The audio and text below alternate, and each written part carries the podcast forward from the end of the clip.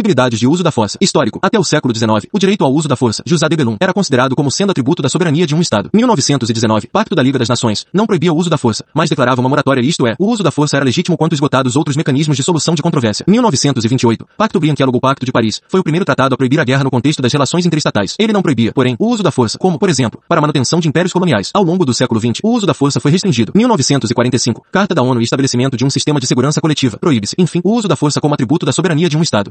1986, CIJ no caso Nicarágua. A Corte Internacional de Justiça chegou à conclusão de que a proibição do uso da força vai além da proibição quanto a ataques armadas contra outros países. Fornecer armas à oposição no território de outros estados para a supressão do governo que está no poder viola o princípio da proibição do uso da força. Atual DIP. O atual direito internacional público consagra o princípio da proibição do uso da força ao princípio da não agressão. A principal codificação deste princípio se encontra no artigo 2 4 graus da Carta da ONU, além de ser considerado norma imperativa de direito internacional geral, jus cogens. O entendimento atual de uso da força extrapola o conceito de guerras interestatais. Ele se refere também ao uso da força para manutenção de colônias ou ao fornecimento de armas para grupos que queiram derrubar governos. Atual jus contra Benum. As normas do jus contra Benum, isto é, de normas jurídicas que restringem o uso da força, possuem campo de atuação muito mais amplo do que as do jus ad Benum. Atual jus ad Benum. Existem ainda normas que permitem o uso da força nas relações internacionais em duas situações bem definidas. 1. Um, situações em que o Conselho de Segurança da ONU, com base no capítulo 7 artigo 42 da Carta da ONU, autoriza sanções militares para garantir a manutenção da paz e da segurança internacionais. O Conselho de Segurança das Nações Unidas possui responsabilidade primária na administração do sistema de segurança coletiva instituído pela Carta da ONU. Observação: o artigo 43 da Carta da ONU, que previa um exército próprio das Nações Unidas, nunca foi materializado. O CSNU, ao emitir resoluções, precisa respeitar o disposto no artigo 24, 2 graus da Carta da ONU. Atos emanados pelo CSNU não podem, portanto, violar os princípios e propósitos da ONU, tal como mencionados em sua carta. Ex resoluções da CSNU não podem extinguir estados ou promover mudanças de regime. Por exemplo, uma vez que isso fere o princípio da igualdade soberana, consagrado na Carta ONU. Dificuldade. A maior dificuldade em relação ao CSNU e suas resoluções vinculantes está no fato de não haver, na Carta da ONU, um sistema de freios e contrapesos nenhum outro órgão da ONU, que não ele próprio, pode rever a legalidade de resoluções do CSNU. Porém, tanto no âmbito comunitário, como na União Europeia, quanto em tribunais internos, existe, em tese, a possibilidade de discutir a legalidade de uma resolução do CSNU, em particular quando ele viola direitos humanos.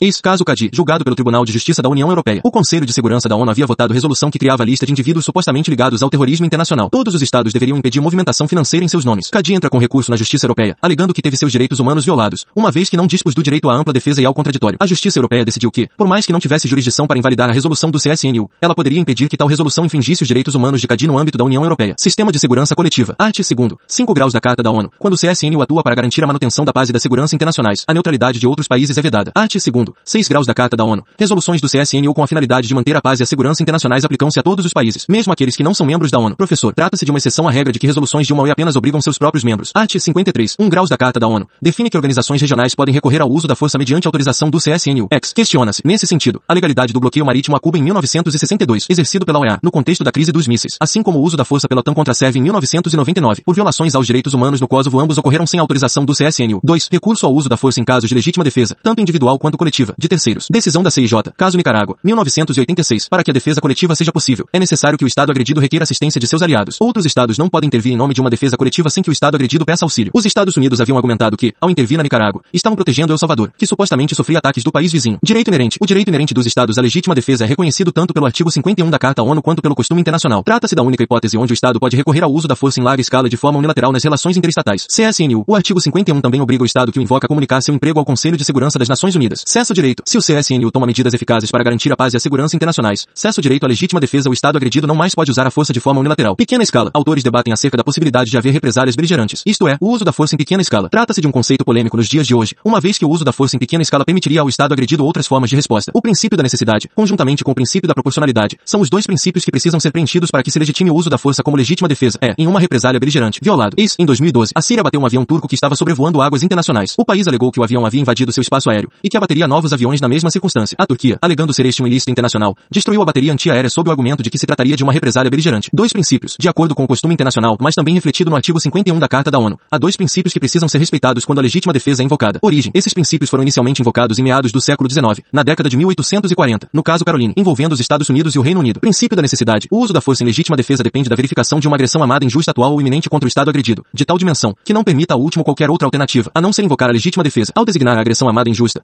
conclui-se que não é qualquer agressão que pode ser respondida com o uso da força como legítima defesa. Existe um patamar mínimo de gravidade para tal trata-se de uma agressão de tão dimensão que não permita ao Estado agredido qualquer outra alternativa senão o uso da força como legítima defesa. Minimum threshold. A agressão deve ser atual ou iminente ou seja, a mera ameaça de agressão amada, por mais que viole o artigo 2 4 graus da Carta da ONU, não permite que a legítima defesa possa ser empregada. Por atual, entende-se um ataque que já gerou resultados. Por iminente, entende-se um ataque que já começou, mas que ainda não gerou resultados. Legítima defesa interceptativa. O atual costume internacional permite a legítima defesa interceptativa. Isto é, permite que o Estado agredido use a força para interceptar um ataque iminente. Ex Israel em 1967 contra aviões egípcios. Imediatez. O uso da força é considerado necessário se for imediato, fez-se a agressão sofrida o Estado não pode alegar legítima defesa para responder a ataques passados. Princípio da proporcionalidade. Esse princípio determina, em verdade, que a legítima defesa permite o uso da força somente na medida necessária a repelir a agressão amada injusta. O uso da força não pode gerar qualquer outra vantagem ao país que se defende. Ocupação. A ocupação territorial de longo prazo é considerada excesso de legítima defesa. Atenção, não significa que as armas empregadas em legítima defesa precisam ser as mesmas que foram utilizadas na agressão inicial. Nada impede que armas mais potentes sejam utilizadas em legítima defesa. X. Art. 107 da Carta ONU prevê a possibilidade de uso da força contra estados inimigos na Segunda Guerra Mundial. A carta foi escrita em 1945. Trata-se de artigo que não tem relevância no atual direito internacional. Prática diplomática brasileira. O artigo 4 da Confira 88 faz com que o Brasil sempre busque solução pacífica para conflitos internacionais, particularmente a partir de soluções negociadas.